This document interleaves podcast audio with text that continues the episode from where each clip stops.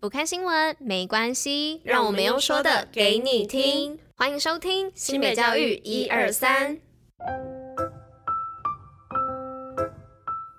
Hello，大家吃饭了吗？我是珍珍，我是拉拉，大家午安，午安。今天是五月四号，礼拜四，新北教育一二三的第两百六十五集，同时也是第三季的第七十六集哦。不晓得大家有没有觉得这一周天气又开始热起来了？虽然今天已经礼拜四了，但我整个还是汗流浃背，跟上周比起来真的是温差甚大。但是周末的时候要开始下雨喽。对，我刚刚也有稍稍的看了一下天气预报部分，这几天其实都有一点降雨。几率只是在假日的时候直接变成降雨几率高达就是将近百分之百，那所以大家六日出门的时候也要记得携带雨具。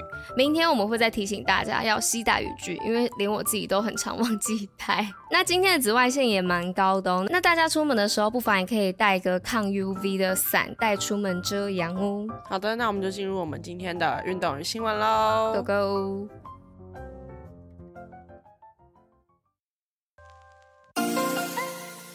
新北运动抱抱乐。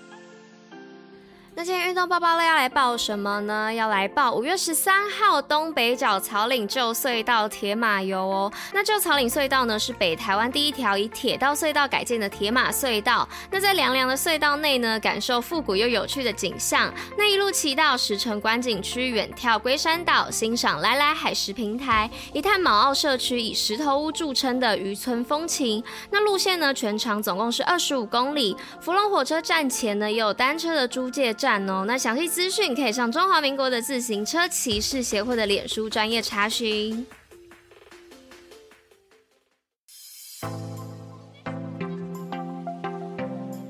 那今天的第一则新闻呢，是要来跟大家分享新北投入七百二十二万活化平林国小余光分校。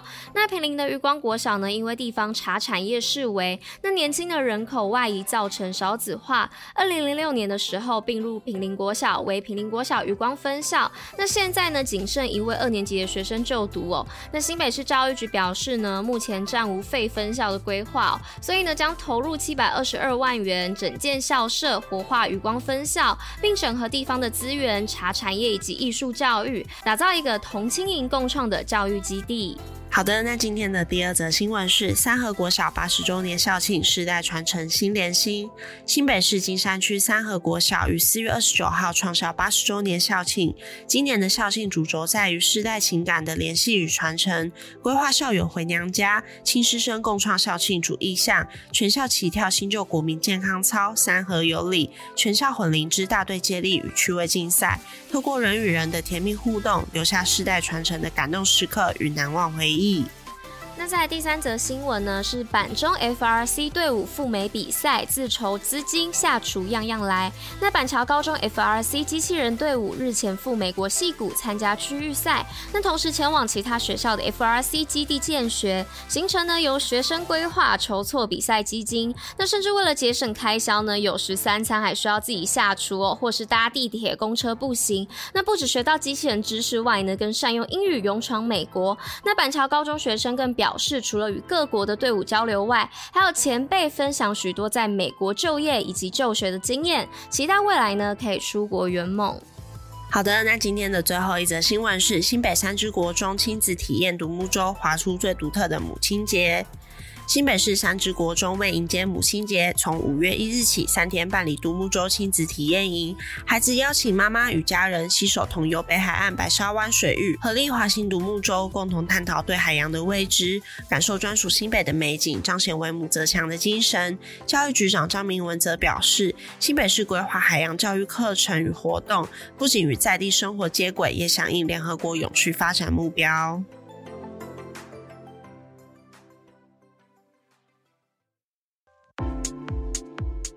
新北教育小教室知识补铁站。好的，那今天的知识补铁站要来跟大家分享，凤梨是当年贵族用来炫富的东西。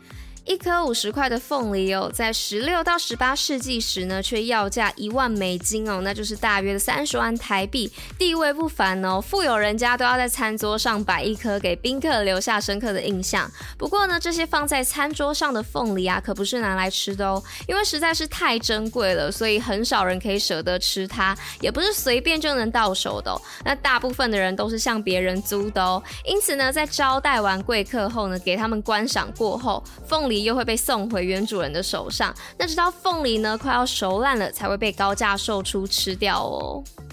好的，那以上呢就是我们今天的知识补铁站。那今天的新北教育一二三第两百六十五集就到这里啦，我们明天见，拜拜，大家拜拜。